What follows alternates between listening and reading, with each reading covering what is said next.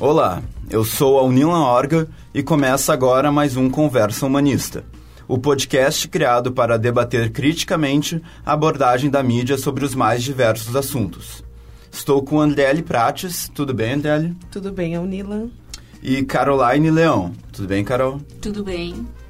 Está aqui conosco Annelise Dias, jornalista e doutoranda, especialista em jornalismo, segurança pública e direitos humanos. Olá. Olá, boa noite. Oito homens e uma mulher morreram pisoteados durante um baile funk que reunia mais de 5 mil pessoas em Paraisópolis, São Paulo. Os policiais afirmam que perseguiam bandidos e foram atacados com garrafas e pedras. Mas os moradores da comunidade dizem que o pânico começou com a chegada da polícia, que agrediu moradores, usou bombas de gás e balas de borracha. O governador de São Paulo determinou a apuração rigorosa dos fatos. No último domingo, nove jovens entre 14 e 23 anos foram mortos, segundo suspeitos da Polícia Civil, pisoteados em meio a um ato de repressão policial em um baile funk em Paraisópolis, bairro da cidade de São Paulo. Vamos falar sobre a cobertura da mídia sobre abusos da segurança pública. Ouvir outros barulhos enquanto a polícia chega e uma correria. Uma jovem sai correndo e um policial bate nessa outra com um cacetete. Aqui dá para ver os jovens numa viela bem estreita. Eles começam a correr quando um PM chega batendo com um cacetete. Os jovens ficam encurralados no beco, enquanto o policial continua dando golpes.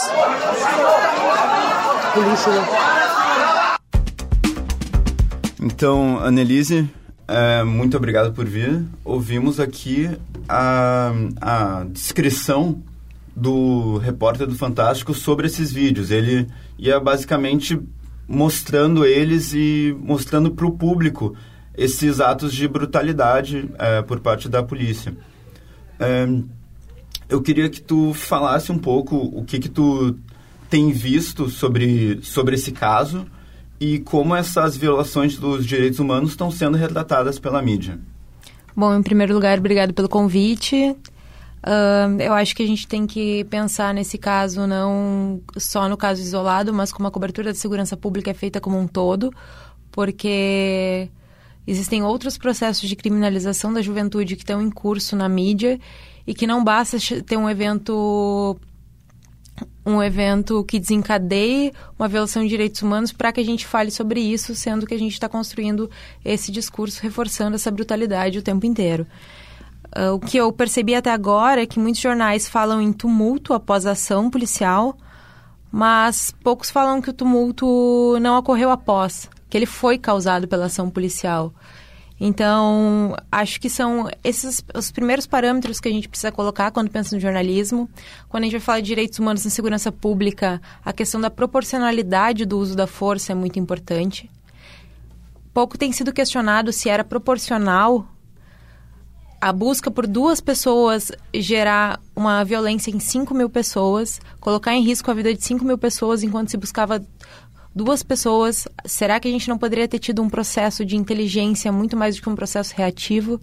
Será que esse era o procedimento correto? E as repercussões que a gente vê das fontes oficiais são muito se ocorreu, vamos investigar, e a gente não dá um passo em assumir que ocorreu de fato um excesso, uma desproporcionalidade. Então, essas coisas a gente tem que ter em mente quando a gente pensa que o jornalismo está fazendo um trabalho diferente do que já fez quando está uh, quando tá denunciando essas violências, quando está falando de violência policial, mas a gente tem todo um acumulado que precisa ser considerado também. Então, o que eu percebi, assim, até agora, que na primeira versão oficial apresentada, foi que as pessoas teriam morrido pisoteadas, e aí a, a própria comunidade começa a questionar, muitos corpos não teriam marcas, né, de pisoteamento, mas marcas de outros tipos de violência. A Corregedoria da PM diz que vai investigar por que, que foram fechados os acessos e rotas de fuga, se, a, se o objetivo era evacuar o lugar e conseguir chegar as pessoas que estavam sendo procuradas, por que, que todas as pessoas foram encurraladas. Então, são todas essas questões que carecem de respostas e que a gente ainda não tem. E quando o Estado assume como um erro operacional, por meio da fala do Sérgio Moro, ele reconhece esse excesso. Mas ele não reconhece a necropolítica que está em curso nas comunidades periféricas no Brasil, que é o jovem negro sendo vítima da violência e também sendo responsável pelos crimes, né? São as pessoas que mais são punidas pela justiça criminal hoje e que são as que mais são sujeitas à violência também. E isso a gente precisa falar sobre, porque elas estão sujeitas à violência policial, à violência das ruas, elas estão sujeitas à violência entre as facções, à própria violência estrutural do Estado e também a uma série de outros tipos de violência que dizem respeito à falta de acesso à cidadania. E, enfim, esse caso de Paraisópolis, ele talvez tenha sido um dos casos mais tristes, porque houve mortes, mas a repressão aos, aos bailes funks tem sido muito forte e, em, em espaços muito precisos. Ela não tem sido feita na zona sul do Rio de Janeiro, ela não tem sido feita numa casa de festa. Então isso diz muito sobre a ocupação do espaço público também. E aí quando eu falo da gente olhar para esse acumulado, hoje de manhã antes de vir para cá, eu estava assistindo assim alguns materiais e uma das reportagens que eu vi do G1 relatava sobre como os vizinhos estavam incomodados com o barulho desses bailes funk. Então, toda essa construção de que é errado, de que a juventude não pode ter esse espaço de lazer porque está incomodando o outro, que e se falava na reportagem o que, que a PM está fazendo sobre isso, isso gera um acumulado que, que permite que a gente chegue até aqui. E isso também não é algo isolado quando a gente tem um governo que reconhece como legítima a violência, quando a gente está tentando, a gente, eu digo, né, esse governo, tentando aprovar que o excludente de licitude em alguns tipos de ação, que hoje é um mecanismo importante para a gente não ter violências arbitrárias. Então, todas essas coisas são acumulado e esse é um ano de muitos acumulados de excessos na segurança pública justificados pelo discurso público. Isso é muito preocupante. Isso o jornalismo precisa estar tá, tá atento, porque quando a gente, quando um governador comemora a morte de alguém publicamente, isso é repercutido sem ser questionado. A gente tem responsabilidade e para essas coisas o jornalismo precisa olhar e não só denunciar violências pontuais. Bom, pegando o gancho então da tua abordagem, Annelise, a gente sabe que a nossa sociedade vem tendo ataques constantes, né? Que ferem os direitos básicos dos cidadãos, né? Uh, e após o acontecido, então, uh, bombaram diversos vídeos na internet, após o acontecido de Paraisópolis, né? Mostrando outros vídeos de repressão da polícia militar. Eu queria que tu falasse do papel do jornalismo diante desses acontecimentos, sabe? Porque a mídia não vem abordando de forma crítica essas situações. Sim, é, o relato da, da violência policial e do excesso policial ainda é uma dificuldade no jornalismo. E aí a gente pode pensar também pela relação de poder que se coloca entre as fontes e os jornalistas. A gente vê muito o caso de violência policial, de excessos sendo divulgados quando saem os relatórios, como o Atlas da Violência, quando sai o Anuário da Segurança Pública, mas a gente não vê esses casos sendo denunciados. Porque hoje a gente tem uma estrutura que as informações elas estão muito nas mãos das polícias. E o jornalista precisa disso para fazer seu trabalho. Então tem um controle negociado aí para se manter uma certa relação que não se quer romper, porque senão a gente acaba não conseguindo cobrir isso, que coloca com certeza muitas barreiras para fazer uma cobertura que uh, priorize os direitos humanos. Então, acho que isso a gente tem que pensar. A gente tem muito controle das informações uh, sobre alguns grupos. Hoje o jornalismo cobre preferencialmente as ações da PM porque é mais fácil cobrir algo que aconteceu naquele momento. A gente tem uma ideia de que existem muito mais crimes uh, de tráfico de drogas e violências do que de fato tem, porque são esses os crimes que estão sendo reprimidos pela PM, que é quem está na rua a gente não tem um tempo procedimental para acompanhar um processo sendo desenvolvido. Então, a gente trabalha muito em cima do que, que é BO. O que, que é BO naquele momento a gente não faz nenhum acompanhamento porque não dá tempo. Só que isso, a longo prazo, tem um traz um dano muito grande para a cobertura e também para a formação da opinião pública. Eu lembro de um profissão repórter muito interessante que o Caco Barcelos vai e começa a investigar casos que foram noticiados de como auto de resistência e que foram denunciados como pessoas que já tinham antecedentes criminais, porque a gente tem muito isso hoje no nosso jornalismo, que é ah, a pessoa tinha antecedentes criminais, então ela era bandido. E, e a gente não pode tomar nesse sentido, porque mesmo que a pessoa tenha cometido um crime, ela continua sendo sujeito de direitos. Ela continua tendo que ter a sua dignidade humana respeitada. Então parece que a gente coloca um valor aí, a gente hierarquiza um valor de uma pessoa. E muitas vezes, como a gente só tem essa fonte policial, a gente está comprando essa versão sem investigar. Aí o Caco Barcelos vai lá e vai ver que a maioria não tinha antecedentes criminais. Vai ver que o auto de resistência talvez não tenha sido uma resistência, mas tenha sido a justificativa que se deu para aquela violência. Então, acho que os processos, eles precisam ser mais escrutinados mesmo pela, pelas polícias, pelas corregedorias, mas também pela sociedade. E quando a gente não fala sobre essas coisas, a gente nem pensa sobre isso, a gente não questiona sobre isso. A gente toma aquilo como se fosse uma verdade.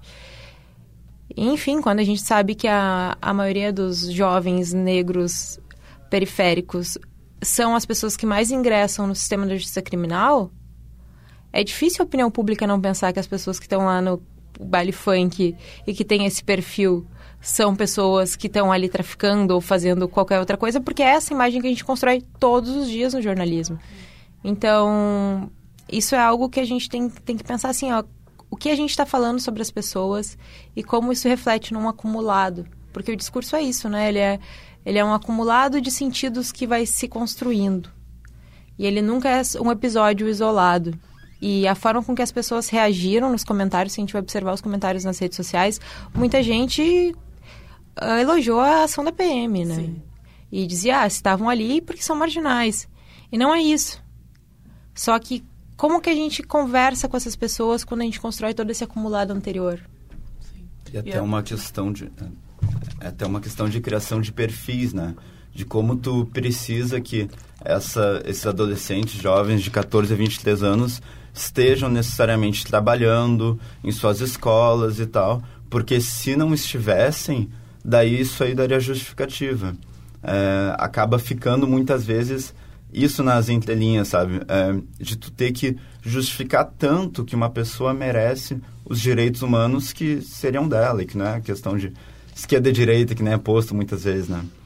É, e até nessa questão do excludente de licitude, né? Agora, essa nova, essa atualização dessa lei traria, além da legítima defesa para os policiais terem um excludente de licitude, um, que o crime ocorra sob excusável medo, surpresa ou violenta emoção. E isso abre brechas, né, para tanta coisa. Então, por exemplo, essa seria um, esse seria um caso e, e tantos outros onde poderia ter medo da, por parte da polícia. É, como lidar com isso? Como co combater esses conceitos que podem estar tá na lei e que são tão abertos assim? O, o que que... Como o jornalismo pode combater isso, sabe? Acho que, em primeiro lugar, o jornalismo precisa questionar essas questões. Eu lembro bastante do caso quando um, uh, Beltrame era o secretário de Segurança Pública do Rio de Janeiro, uma das ações que ele fez para diminuir os autos de resistência foi investigar o que, que era registrado como autos de resistência. Isso diminuiu muito e diminuiu a violência naquela época. E no momento que a gente tira essa investigação, essa responsabilização pelos atos, vale tudo. Daí a gente chega no momento de que a gente tem um é quase uma licença para matar. E aí a gente está vendo que a gente tem um, uma GLO atrás de uma GLO, acaba um momento acaba um momento de intervenção, abre-se outra GLO e vai indo, indo, indo, indo e a gente está vivendo num estado de exceção permanente dentro das periferias no Brasil. Isso é muito sério. O que que a GLO, Garantia de Lei e Ordem, o que que ela permite além do que seria o estado normal? Ela permite uma intervenção, por exemplo, dos militares para garantir a segurança pública, ela permite um estado mais próximo de um estado de sítio e de vigilância que é diferente de outros ambientes e, e ela é por um tempo determinado. Só que o que tem acontecido, por exemplo, no Rio de Janeiro, é que ela acontece por um tempo determinado, ela acaba, se estabelece outra e outra e outra e outra. Então a gente acaba vivendo um estado de exceção permanente, sabe? E, e isso é complicado. A gente não está questionando isso porque a gente está com uma ideia tão forte de que a violência está descontrolada no país que a gente acaba por medo aceitando esse, essas soluções que elas não são soluções que pensadas a curto, médio e longo prazo. A gente precisa pensar soluções melhores e mais inteligentes. A gente não está fazendo isso hoje. Então, acho que é, isso é muito importante. E também a gente considerar, é importante a gente considerar outras coisas que estão implicadas, como, por exemplo, o direito ao acesso à cidade, a ocupação do espaço público. Por que, que a ocupação do espaço público por jovens periféricos incomoda tanto? Por que, que outros tipos de ocupação do espaço público não incomodam, não incomoda tanto? E eu estava lendo antes de vir um, um, texto da Raquel Ronick, que ela é uma pesquisadora de urbanismo, e ela traz um ponto que é muito importante de considerar que essas violências da PM elas estão acontecendo em espaços que são considerados estratégicos para revitalização, que são muito próximos de áreas nobres. E não tem interesse de se tirar essas pessoas da proximidade das áreas nobres, porque 80% das pessoas que moram ali, por exemplo, que é um dado que foi trazido tanto pela Veja quanto pela, pela fala da Raquel Roni, que trabalham no bairro Morumbi. Hum. Elas são a força de trabalho ali. Então, elas são tomadas como esse sujeito obediente que o Foucault fala, que vai lá, bate ponto, tá todos os dias desempenhando uma tarefa, fazendo a economia girar, mas eles não são percebidos como sujeitos de direitos, que tem direito de lazer, que tem direito a se divertir, que tem direito a ter seu tempo com seus amigos. Então, todas essas coisas elas precisam ser, ser pensadas. Assim, eu tinha trazido aqui uma foto do Tuca Vieira que ele tirou para a Folha de São Paulo faz 10 anos e que mostra Paraisópolis, Paraisópolis de um lado e um muro separando uma área nobre, que tem quadra de tênis, tem piscina, tem uma estrutura imensa, assim. Então, o que está posto aí? Além da, das questões da violência, das questões de conter o crime? O que está posto aí? Que tipo de sociedade a gente tem constituída que permite que essas coisas aconteçam? Que tipo de sistema essa divisão está tá mantendo e ajudando a manter? Sim, e tu comentaste agora sobre essa, esse contraste né, entre Morumbi e Paraisópolis. Me fez lembrar também agora de comentar agora que esse, o baile da 17, é um dos únicos pontos, espaços, encontros de certa forma de cultura entre os adolescentes que vivem nessa comunidade lá que não tem espaços de lazer ou os, uh, os que têm próximos demandam uh, condução que gera um custo que muitos de lá não têm. Mas também eu queria sobre para, Paraisópolis, puxar um gancho que é assim, sobre as apurações jornalísticas. Tu mesmo comentaste que elas se baseiam em anúncios, por exemplo, da PM, o que é mais fácil hoje para o jornalismo. Mas de que forma a gente, como jornalista, a gente poderia dar a mesma importância para essas, essas declarações e para dar voz às pessoas da comunidade, uh, do cidadão comum, de que está lá na periferia. Queria escutar um pouquinho sobre isso. Acho que aí tem, tem duas coisas, assim. O que eu tenho proposto na minha tese de doutorado é a construção de um laço de teórico mínimo para que a gente possa tratar de segurança pública com competência de uma forma orientada para direitos humanos. Eu acho que entra algumas questões. A gente não tem estudado essas questões que são complexas na nossa formação como jornalista. Quando a gente chega nas redações, a gente não tem essa base anterior para questionar. As redações são espaços pouco diversos ainda. Poucos diversos mesmo. Assim. Então, essa falta de diversidade também faz com que tenha um pensamento que tem um pensamento pouco diverso, um pensamento que não considere algumas coisas. Tem um relato muito interessante de uma jornalista, hoje ela é professora socióloga dos Estados Unidos, que quando ela participou da cobertura dos do caso dos cinco do Central Park. Eu não sei se você conhece essa história, mas uh, uma corredora corria no Central Park à noite e ela foi assaltada, estuprada, espancada e cinco jovens do Harlem, entre negros e latinos, foram responsabilizados pela ação, sem ter provas. E. Até tem uma série no Netflix, né? Exato. Central Park 5. Exato, exato. Olhos que, condenam. Olhos que Olhos condenam. condenam. Isso. Esse, esse é um caso bem emblemático e eu trago ele porque depois ela vai escrever a tese dela de doutorado sobre isso e ela vai analisar tanto a cobertura que foi feita na época quanto o papel que ela teve nessa cobertura. E aí ela conta que ela, como uma mulher negra, tinha questionamentos diferentes do restante da redação. Porque enquanto a redação comprava essa ideia do mito do estuprador negro, que ainda é muito forte nos Estados Unidos e que vem de toda a história segra da segregação racial e de todas as questões que foram usadas como mobilizadoras dos linchamentos de negros nos Estados Unidos, essas pessoas compravam muito fácil essa versão de que, sim, foram esses jovens, não tem como ter sido outras pessoas. E depois, muitos anos depois, se descobre que era um estuprador em série, que não tinha nada a ver com aqueles cinco. Só que aqueles cinco eram o quê? Eram jovens que moravam no Harlem, na parte norte do Central Park, e eles iam pro Central Park de noite em galera fazer bagunça, se divertir. E como eles Tá, eles faziam coisas como virar lixeira. Eles eram jovens. E eles faziam coisas que foram consideradas que, bom, isso é um perfil criminoso. Mas não seria um perfil criminoso para um jovem branco estadunidense. E aí ela coloca essas questões da falta de diversidade das redações, que eu acho que isso afeta muito. Assim como a falta de um lastro de conhecimento teórico qualificado para a gente poder colocar questões, porque a gente não discute essas questões em sala de aula.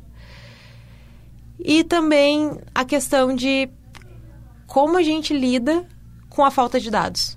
Como a gente trabalha sem ficar refém desses dados que são das PMs quando não se tem um banco de dados nacional que se possa acessar.